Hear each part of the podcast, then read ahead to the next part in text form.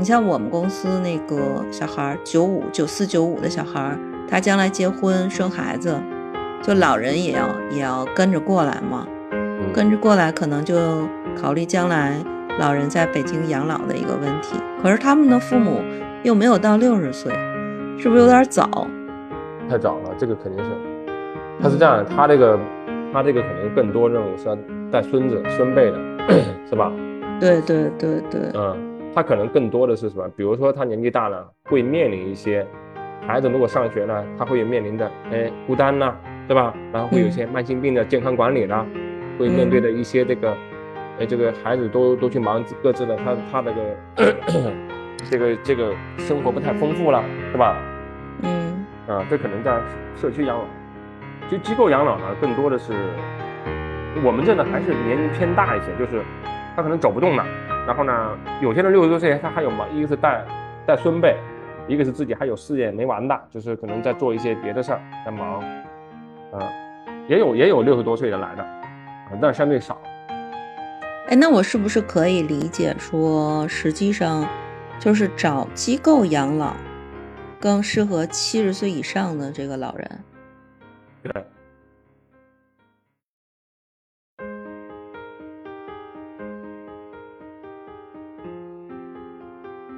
因为这个老年人是越来越多嘛，从现在开始，六二年出生的，每年出生人口是两千万，六二六二年到现在不是满六十岁了吗？嗯，连续五年高峰，也就是说，连续五年我们还会增加一个亿的老年，就是六十岁以上的。哦，六二年开始到六七年是吗？对，就生育高峰一直到七几年吧，你看七几年、七八年、七。七九年这个时候，计划生育开始做的比较严了，就是基本上就出生率就下来了。到八十年代，出生率就没那么高了，因为是计划生育嘛。对对对对对，嗯，那就是其实有更就是等于说，未来这几年老人的增长率是非常高的，对非常高的，对。所以现在真的，我跟你讲，养老养，我们现在那个。还有一种情况就是正常呢，可能是六零后、七零后嘛，他可能要去考虑自己未来养老啊什么之类的。还有就是，你像我们公司那个小孩，九五、九四、九五的小孩，他将来结婚生孩子，就老人也要也要跟着过来嘛。跟着过来，可能就考虑将来老人在北京养老的一个问题。可是他们的父母又没有到六十岁，是不是有点早？太早了，这个肯定是，他是这样，他这个，他这个肯定更多任务是要带孙子孙辈的，是吧？对对对对。嗯，他可能更多的是什么？比如说他年纪大了，会面临一些孩子如果上学呢，他会面临的哎孤单呐，对吧？然后会有一些慢性病的健康管理啦，会面对的一些这个，哎这个孩子都都去忙各自的，他他这个这个这个生活不太丰富了，是吧？嗯。啊，这可能在社区养老，其实机构养老呢，更多的是我们这呢还是年龄偏大一些，就是他可能走不动了。然后呢，有些人六十多岁，他还有忙，一个是带带孙辈，一个是自己还有事业没完的，就是可能在做一些别的事儿在忙。啊，也有也有六十多岁的来的，啊，但相对少。哎，那我是不是可以理解说，实际上就是找机构养老？更适合七十岁以上的这个老人。对，嗯，七十以上，那就是说七十岁以下生活还很能自理。其实最好就是说，在他退休之后的那个十年左右吧，就是男的 六十退休到七十，差不多十年还是居家养老为主。嗯嗯，还还有一个是这样，这个里面有另外一个话题。你看啊，养老呢，它这个它这个叫我们叫物价指数，它会越来越高。所谓的意思是，它未来呢可能会因为人口基数大了嘛，它供不应求，或者是这个它的价格就会上涨。所以呢，我们现在有些人买的，我们这现在已经有，还有一些被长期买进没住的，就像你刚才说的那个，嗯，他六十多岁，他想先买一个买一个中长期的，就是买个长期的。他现在六十五岁，他十年以后才来。他就买过来以后，买过来以后，然后又反向委托我们再租出去。哦，你明白吧？你看啊，我我给你算个简单的一笔账，两百万，我们买了，买了我们一个大概是一百平米吧，一个三居室，我们这是吧？嗯相当于合两万块钱一平米，嗯相当于如果他买了四十年，相当于每年的成本是五万，对吧？嗯因为嗯买了四十年的使用权嘛，嗯。这个，那他现在又不住，那他就委托咱们租出去，咱们租现在一百平米，我们能租多少呢？一个月租一万，一年租十二万哇，啊，这么高，然后委托我们再租出去，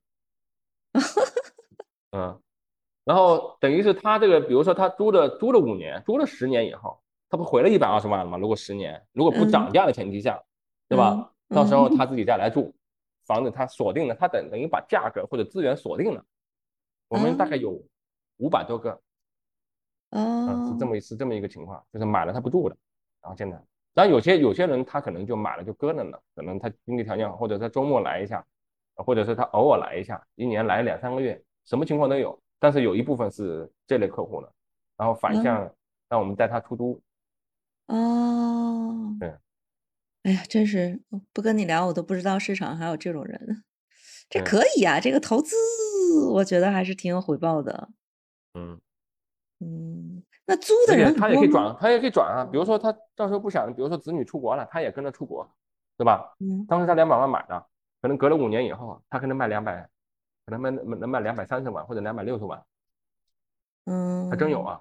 以后你就转给别人，那他可以就是买了之后，嗯，不付什么管理费、服务费的吗？就搁在那儿？啊，我们我们要交一个四千八的取暖费，哦每哦，年啊嗯，固定的，就是其他的就不用其他用。钱不用交，你不用住进来不用交，你住进来以后我们是要交的，是要交那个服务费的，就是因为享受了我们这公共资源了嘛，一个月交嗯两千，目前价格是两千七百块钱，嗯，懂了，嗯，懂了，懂了。对，那就是说还是七十岁之后再去考虑这个事情。但是，哎，现在市场上原来有一些所谓的宣传啊，叫以房养老，就是到老的时候把这个房子抵出去，然后去找一个养老机构。你觉得这个现实吗？操作起来？他这个啊是一家嗯做嘛，我我也看过这个叫以房养老，以房养老有几种概念，嗯一个是你直接把房卖了，就像我刚才看，你就不嗯愁这个这个资金了，是吧？你嗯房卖了嗯嘛，你肯定卖个嗯好几百万，你在北京过千万了。嗯一个是你把房子出租了，租嗯金来抵这边的，一样嘛，因为你在这边养老嗯机构也是租嘛，你等于把房子住了嘛，出租嘛。嗯你看你嗯住呃三环四环以里，不要跟嗯小年轻的，你一不抢地铁，也不挤公交的，是吧？那那嗯边城市里面其实污染或者什么东西，那个其他的你也不方便，出门也不方便。其实嗯你把那个东西置换出来空间，那个租给年轻人上班用，那你自己去那个去那个去去别的地方养老不更好吗？是吧？它等于嗯租出去。还有一种呢叫以房养老，它是一个机构来操作，这种好嗯像都没有都没有一些典型的案例吧？就是你房子抵给嗯我，我帮你做，呃，抵给我，然后呢，又是分期付款一样的，最后你房子归我了，你养老在这，然后最后剩多少钱我再折给你。这个一揽子嗯操作，我觉得不太好操作吧？理论上可实现，嗯嗯，就是我收你嗯房子也是一家公司，是吧？嗯，然后养老呢也是我自己建的，它等于是左手倒右手。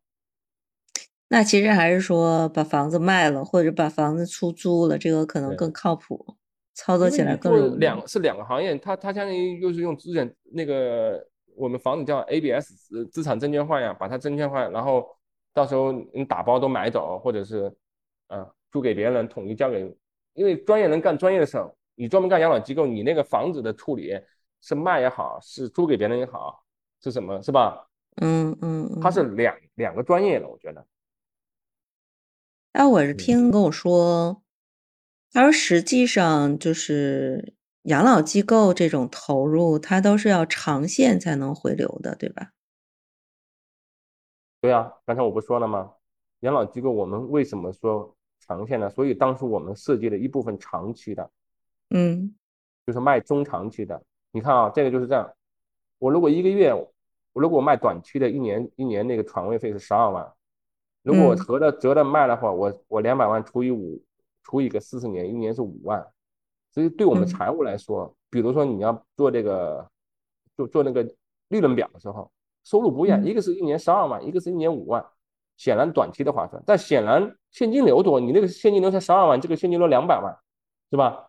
嗯嗯嗯，这就是可能 就是这是两个概念了，就是你这个就是用财务管理来说，这是呃相当于中值和现值的，这个肯定是。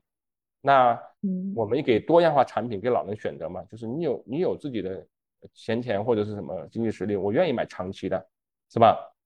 对对对对。然后有些人呢，可能就是我愿意买短期的。你看我们那个半飞的就没有长期产品，半飞就是不能自理的。嗯，他可能觉得我就做个三五年是吧？因为他毕竟，呃，有不确定因素过大嘛。对对对，那个是比较麻烦。嗯嗯，你们半飞的有多少人啊？就入住的目前大概一千多人吧，还是自理的老人多。嗯，我看你们那边老人的那个业余文化生活还是挺丰富的，肯定是生活全自理的人才能干这事儿。对。半飞的，你想啊，半飞的他也有，你比如说半飞的分两部分，一部分是认知账户的，就是有那个认知账户能力，就是缺这个的，就阿尔茨海默症、老年痴呆，嗯，这个这一类人群呢，我们有，我们有叫认知账户区，那些老人呢，那那个没办法了，这个也在在这个医学上也很难治好，那可能我们有专门一个区域。是吧？让老人生活质量高，他孩子看了也也比较舒心吧。这部分老人有一部分群体，还有一部分呢是这样，他需要专门护理的。其实很多家庭弄不了，有危有那个流食的，对吧？或者是嗯嗯嗯呃经常卧床的啊，因为我们有一些专业的，比如说设备啊、天轨啊，然后跟老人定期的，比如说会组个小活动啊，会做一些康复啊，包括他们有一些这个不能。长期卧床呐，我们有一些这个一些一些手段吧，可能是，嗯嗯嗯嗯，但针对针对人群不一样，我们也是针对的不去不同的老人啊，设计不同的那个服务标准。嗯，比如说，假如我问你一个问题啊，假如说，嗯，就我就是一个普通人，然后我可能，嗯，会有几种情况，一种就是。嗯，你刚才说了，我像我们那小孩儿的那个父母还没有到六十岁的时候，就不要考虑养老的这个事情了。那就是说，第一个，什么时间、什么样的人要考虑养老的问题？然后第二个问题就是说，当他开始考虑养老问题，他应该是从哪几个方面去选自己适合的养老机构？嗯，行。那第一个是什么样的人是吧？考虑这个问题什么时候？对，我觉得是这样啊。其实严格意义上说，可能过了六十岁就得规划自己的养老或者叫退休生活。嗯，你看那国外叫 CCRC 长期照护这种退休社区，它就是这么定义的，是吧？退休了嘛，没有约束了啊。那呢，从我们实际情况来说呢，可能你在中国你刚退完以后，因为六十岁现在身体还健康，另外呢，下一代刚好那孩子还小。嗯，肯定是需要，呃，帮忙什么的。那那那这个时候呢，因为你退休了嘛，还得考虑这个养老。我觉得几个因素吧。第一是看你的身体状况，如果身体还好的话，我觉得可能到七十岁规划也不迟，六十五到七十。如果身体不好呢，那身体不好呢，有一些慢性病啊、基础病呐，或者是带一些基础病的，那尽早选这个养老机构。因为你想啊，你一旦这个慢性病或者基础病，如果如果因为医院他你住院他时间短嘛，十天半月他医院就轰你走了，他不让你住院的，嗯，是吧？对，这个时候你家属会会会精疲力尽的，这个。对，这个我特别有体会。对，久病床前无孝子啊，这个也是，嗯，对对，而且会非常麻烦。但如果你就近如果选择好的养老机构，嗯，然后呢对接好呢，这样的话可能会。提前规划好，可能不会过于匆忙，就这个。嗯。另外，选择这个产品也是，有些养老机构呢有那个中长期呢，你可能是看呀，中长期可能最大一个咱们那个关注点是什么？他这家养老机构圈钱跑了，对吧？嗯。所以你要选择这个可信度，有一定实力的，对吧？嗯嗯啊，各种社会影响力有的，你你你经常看到那个说哪个养老机构爆雷了，啊，圈了多少老人钱，跑了，注销了，是吧？这个其实因为你反正是你你交钱交的多肯定划算嘛，等交嘛，你交一年交十万，我交十年可能就八十万，是吧？交二十年可能就是可能就一百五十万，他可能就是这是是这是这么一个概念，就是，对，嗯，它可能是比较短期的划算。啊，如果你有一些闲钱，你你你这样的话，另外你长期的，其实很多养老机构它将来也可转让，也可继承的。嗯，这个第二个就是选择怎么样，还是看自己的需求吧。就是一个是离家距离的，交通的，是吧？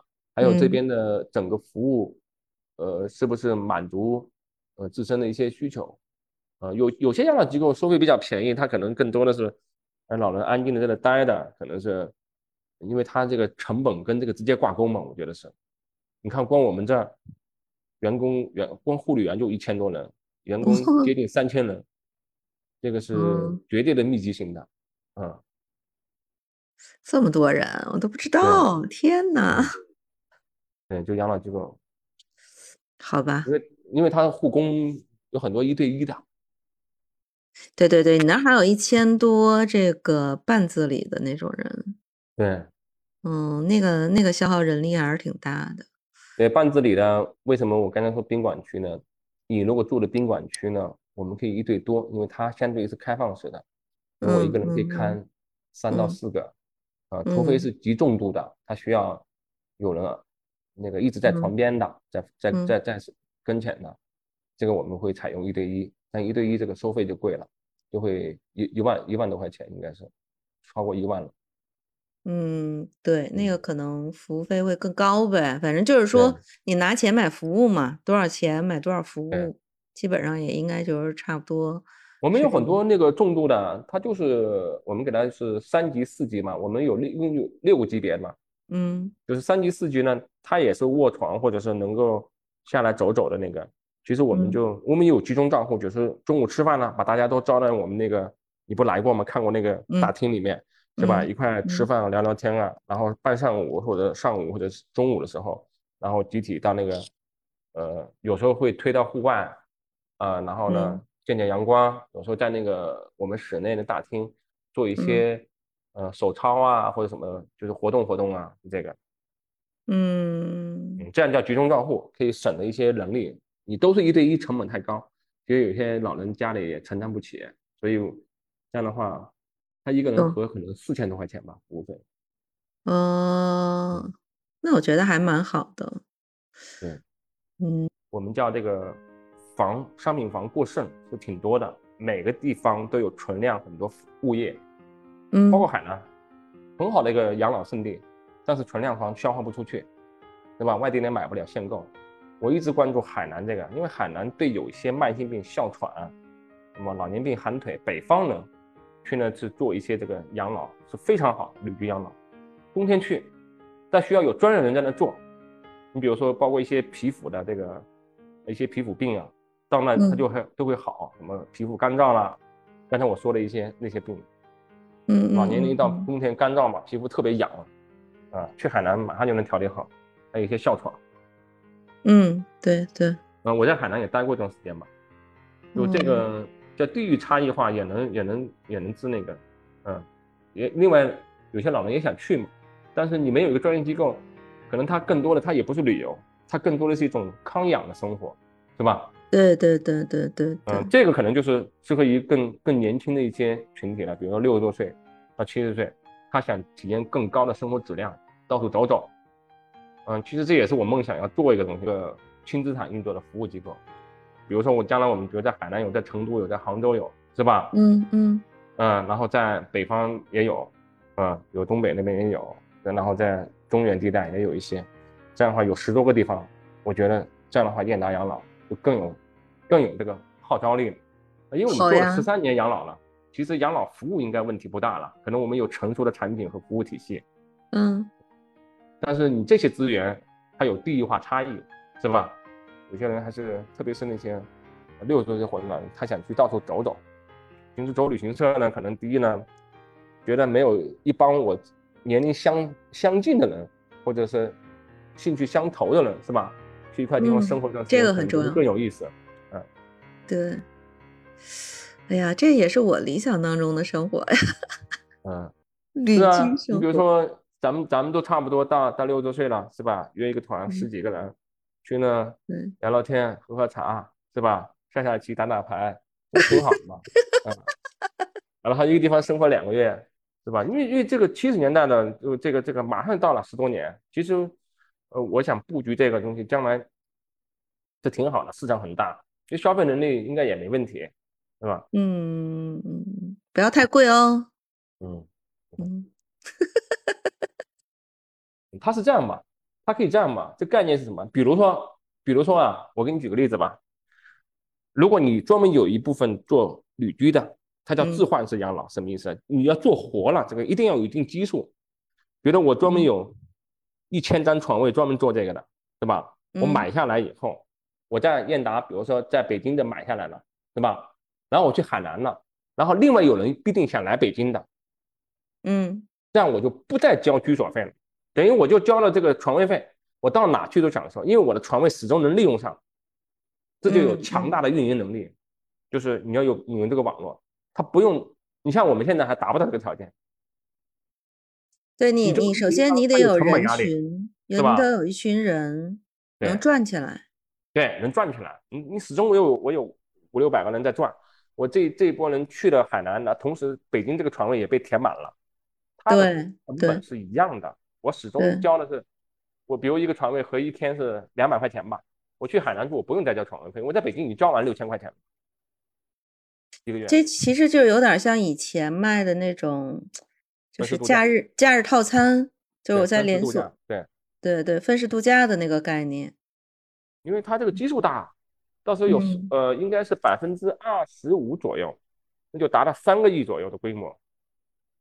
嗯，那这个基数太大了，是吧？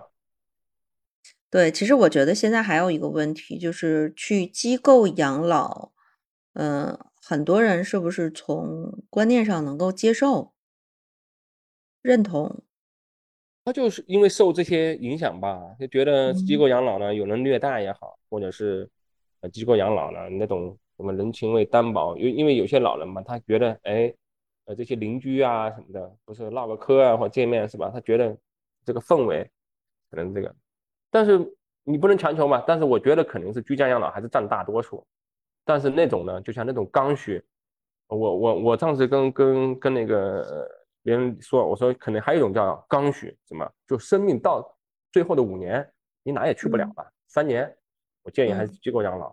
就是专门的这种叫我们叫半非自理的，或者非自理的，嗯嗯，因为医院不收，在家里嘛没法弄，你我跟你说那个家里精疲力尽，你得全天候的伺候，对吧？对对，特别是有有慢病的，你看他吃东西，你得给他专门做，他得打成那个浆糊一样的东西流食，是吧？然后每天吃药，甚至他洗澡，你也怕他摔跤等等等等吧。他想出去遛个弯，你也得陪着他，你就不自由啊。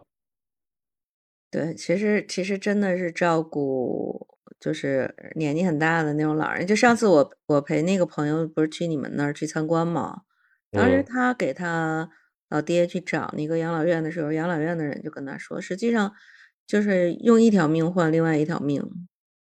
嗯嗯，没错，这这是一个残酷的现实。对你你这个子女在服侍老人的时候，那真的是很麻烦。嗯，我是有深刻体会的，都有，嗯，这个很多人都有这个体会，特别是像我们这个年龄层，父母的话都很大了，都七八十岁了，还有高的八十多了，七十都以上了嘛，都是吧？嗯，对对对，嗯，都面临这个问题，很麻烦，是是有关键问题。我觉得这个关键问题呢，就是。当然了，我觉得刚才我说呢，如果有市区养老在住的小区里面做得好的话，他不是每天嘛？他比如上午十点，大家都老人聚在这里聊天啊、打牌啊或者什么，然后会有一些其他的一些理疗室，比如给你做个艾灸啊或什么按摩呀。嗯，现在有些小区开始做了。嗯，就像我刚才说的这个安心养老，应该就是准备做这个的。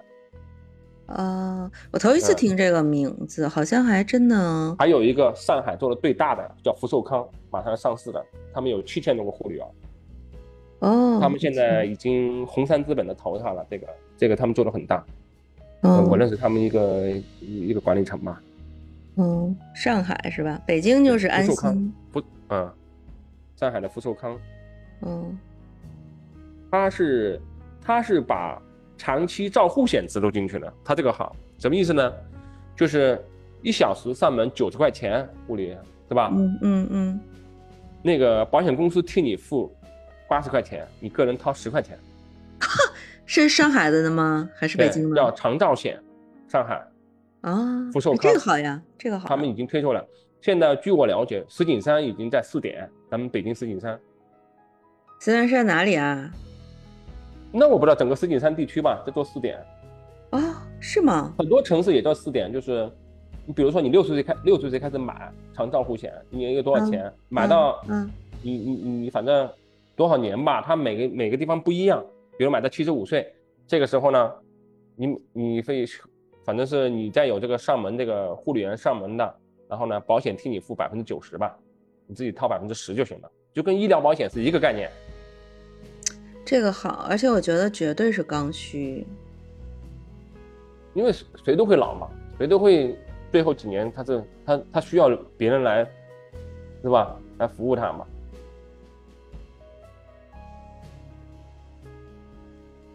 觉得这次跟你聊，主要是就是相对来说比较宽泛嘛。比如说我们将来养老怎么去选择呀，然后大概的这些养老机构现在他们的服务的区别呀在哪儿啊，什么之类的。回头回回头咱们再约啊嗯，那就道声再见呗。行吧？啊，嗯，好，再约再约。啊啊好吧，行，那先这样，依兰，好好，嗯嗯，拜拜拜拜，嗯嗯。